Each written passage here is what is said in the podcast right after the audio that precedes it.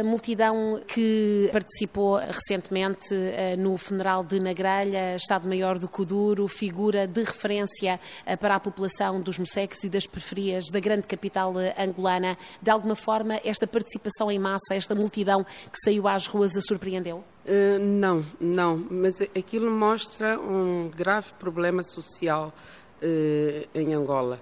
Primeiro, uh, aquilo, o funeral não foi num sábado nem num domingo, foi num dia normal de trabalho, o que significa que aquela multidão de jovens, que era sobretudo jovens, aquela multidão de jovens que devia estar na escola ou nos trabalhos, não está. E, e, um país que tem a sua juventude, e um país que é, tem mais de 50% da sua população jovem, e, e tem essa juventude desocupada, é um país que está a hipotecar o seu futuro. Porque este problema não, não é só hoje. Este problema terá o seu reflexo daqui a 5, daqui a 10 anos. E dificilmente podemos pensar em desenvolvimento se não se ataca uh, a periferia. O, o, o, Paulo, o Paulo Flor tem um, uma música em que ele questiona o seguinte: e a vida que a gente teria se educação fosse prioridade na periferia? É isso que falta. Aquela multidão significa que a educação falhou. E se a educação falhou em 47 anos, falhou o país, falhamos todos. E devíamos todos, angolanos, e sobretudo o poder político, repensar, recuar e perceber que este modelo está errado. O que aconteceu no funeral do Nagrelha, a lição é essa: o modelo está errado. É preciso arrepiar caminho também se juntaram para homenagear uh, esta sua figura que também uh, expunha os problemas do seu povo. Exatamente. E, e, e o facto de Nagrelha ser referência para uma parte considerável da sociedade, por si só traduz isso.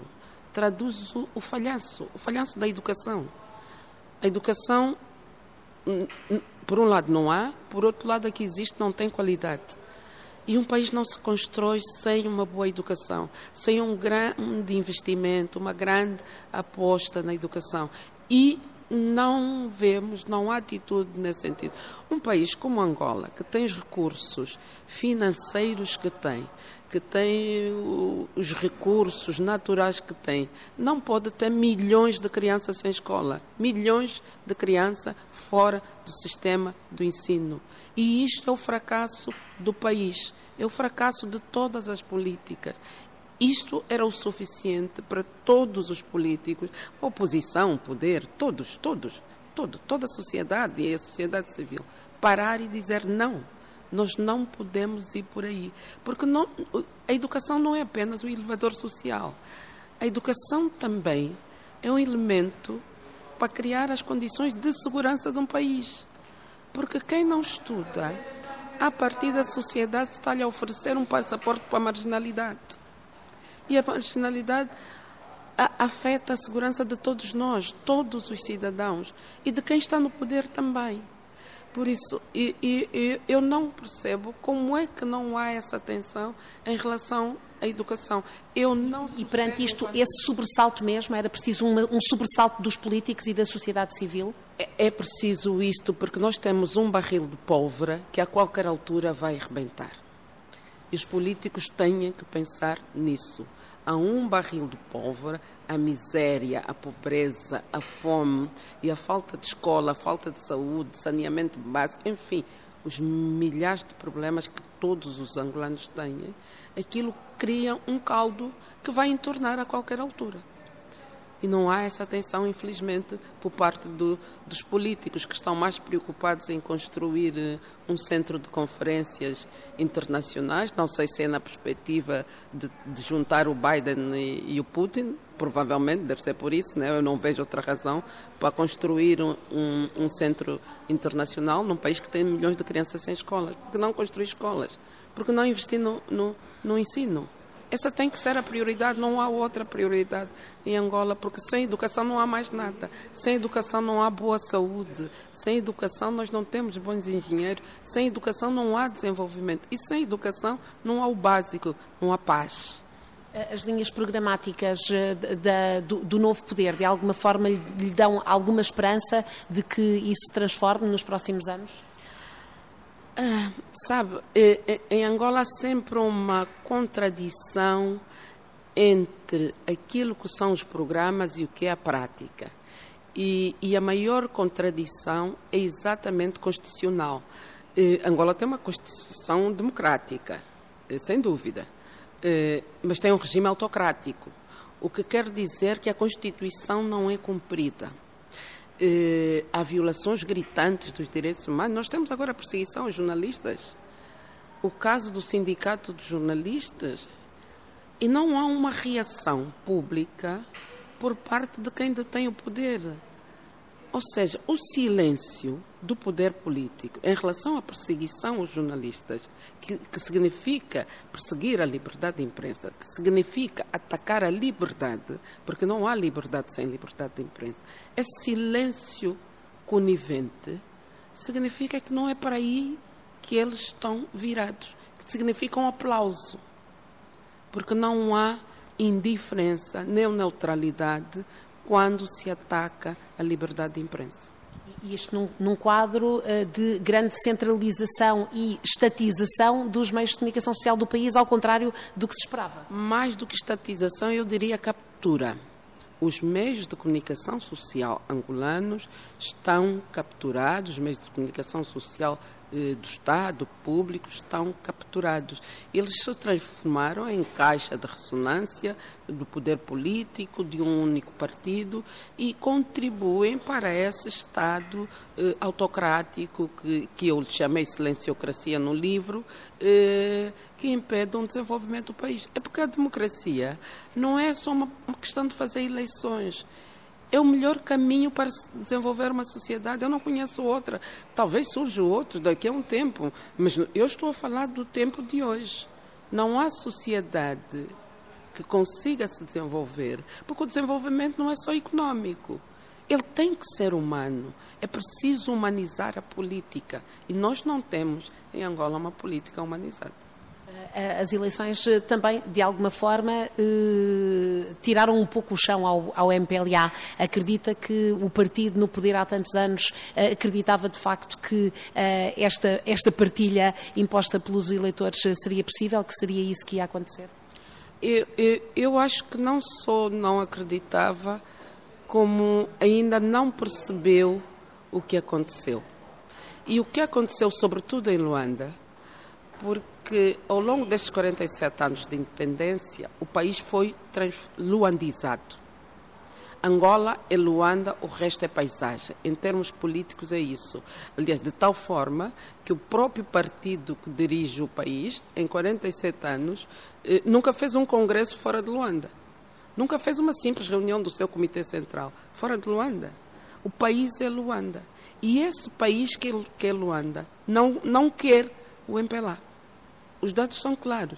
Mesmo tendo havido ou não eh, fraude, e fraude é o regime todo ele, eh, as populações do país que é Luanda disseram não ao MPLA. E era preciso eh, ter gente dentro do MPLA eh, que parasse para pensar e que começasse a arrepiar caminho, mas esse arrepiar caminho tem que começar pela democratização do próprio MPLA, porque é impossível termos uma sociedade democrática quando o partido que dirige o país não é democrático. A democratização devia começar dentro do MPLA. E eu tenho algum receio que isto não esteja a ser sequer equacionado. Mas eh, agora a oposição tem outros instrumentos, instrumentos diferentes do que tinha até aqui. Sim, a oposição tem mais eh, deputados, eh, estará em condições de fazer uma melhor oposição, eh, mas eh, eh, eu acho que a oposição não, não é tão acutilante como era suposto ser, porque há uma franja considerável da população que, que, de, que, que quer se libertar dessa autocracia que nós temos. Eh, mas era preciso que a, que a oposição interpretasse devidamente esse seu, seu lugar, esse seu papel eh, e canalizasse esse descontentamento. Mas, mas, os eleitores passaram uma grande responsabilidade para o líder da oposição. Eh, passaram, tenho dúvidas que ele, que ele esteja à altura dessa responsabilidade, porque os desafios são tão grandes. O, o que era preciso fazer eh, é um pacto, um pacto entre a oposição tem que fazer um pacto com o povo, tem que fazer isto. E fazer um pacto com o povo significa fazer oposição permanente. Numa situação como a de Angola, tem que fazer oposição permanente. Eu não ouvi nenhuma palavra, não ouvi, sinceramente não ouvi, quando a ministra anunciou que tinham ficado fora mais de 2 milhões de crianças sem escola e, e, e, a oposição também contribui, de certa forma, para normalizar isso. Não, é preciso fazer barulho, é preciso juntar-se à sociedade civil. Não ter medo de se juntar à sociedade civil. Não ter medo de aderir às causas da sociedade civil. O problema é que nós temos uma oposição que se arroga no direito de serem quase os únicos a fazer oposição. Quem tem que fazer oposição são os angolanos. Como disse, uma população muito jovem e cada vez mais concentrada em cidades, sobretudo, como disse, na, na, na capital eh, do país, que também é um outro desafio. Ah, sim, sem dúvida. E uma das medidas que, que o país precisa de fazer é descentralizar. É preciso descentralizar o país. Porque Luanda, como está, não tem condições dignas de ser uma capital com esse nome. Não tem, não tem. Eh, hum, não tem estruturas para suportar a população que tem. Luanda tem quase um terço da população do país, mas não tem estruturas suficientes para isso. E a única forma eh, que eu vejo, até porque é deve ser mais difícil construir uma nova capital, eh, como fez o Brasil em relação à Brasília, não é? Eh, a forma de ir minorando agora o problema de Luanda é a descentralização, descentralização dos, das instituições, dos serviços públicos. Eh, por exemplo, porque é que o Ministério da Agricultura, na era do digital, tem que ser em Luanda? Luanda não tem quase agricultura nenhuma. Por que, o Ministério das Pescas, eh, na era do digital, tem que ser em Luanda? Por que, que a Sonangol, na era do digital, não é na província do Zaire ou na província de Cabinda? Se não se fizer essa descentralização do, do, dos ministérios, dos departamentos do Estado, das organizações do Estado, dificilmente eh, poderá ser resolvido o caos que é, por exemplo, circular na, nas cidades de Luanda. E a descentralização traz outro, outra vantagem. Ajuda ao desenvolvimento eh, das outras regiões, das outras. Porque nós temos uma assimetria regional que é incrível, é inaceitável num país daquela dimensão ter um terço da sua população a viver no espaço mais pequeno do país. Porque Luanda é a província mais pequena de todas as 18 províncias do país. É preciso essa descentralização. A descentralização leva a desenvolver outras regiões e leva a que as pessoas se desloquem e vão criando infraestruturas noutros sítios, eh, eh, vão também para essas outras províncias e desluandizar o, o país é, é prioritário.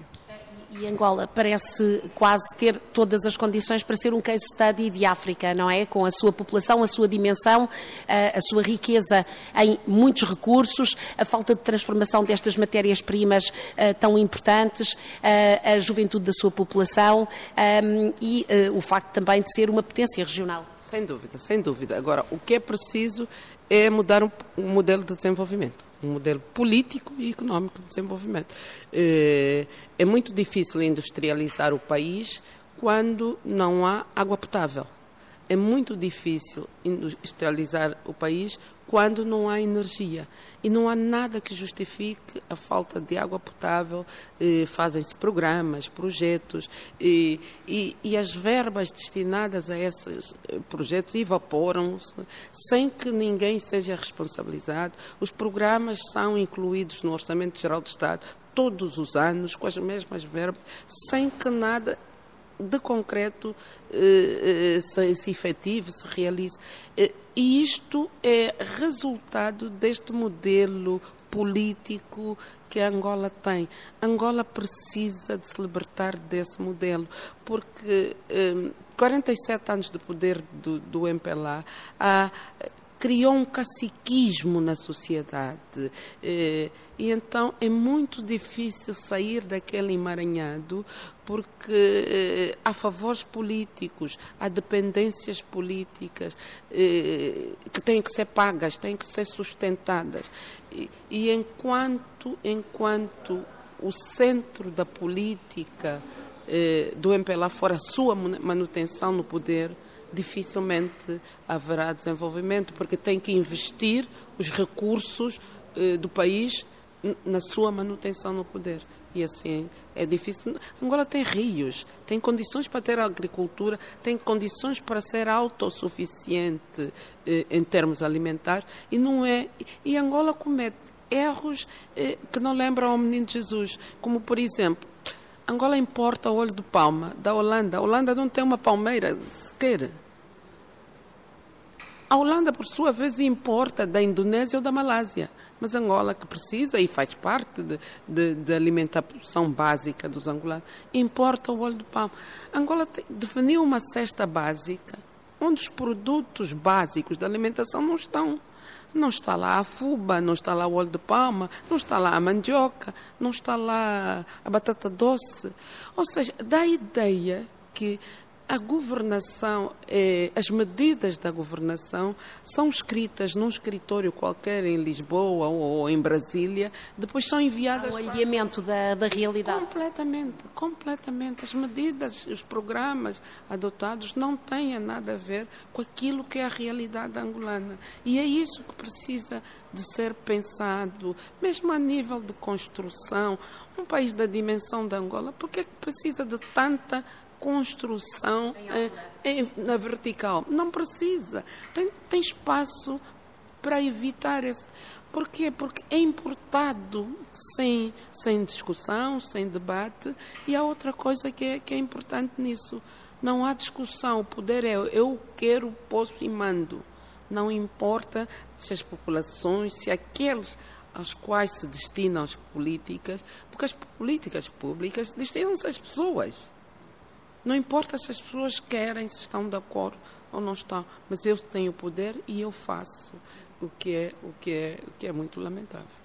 Há pouco estávamos a falar das eleições e uma das questões também era sobre o envolvimento da sociedade civil, sobretudo dos mais jovens, eh, que eh, tiveram um papel muito relevante não só na monitorização da ida às urnas, mas sobretudo na contagem eh, dos votos. Daí pode nascer algo novo.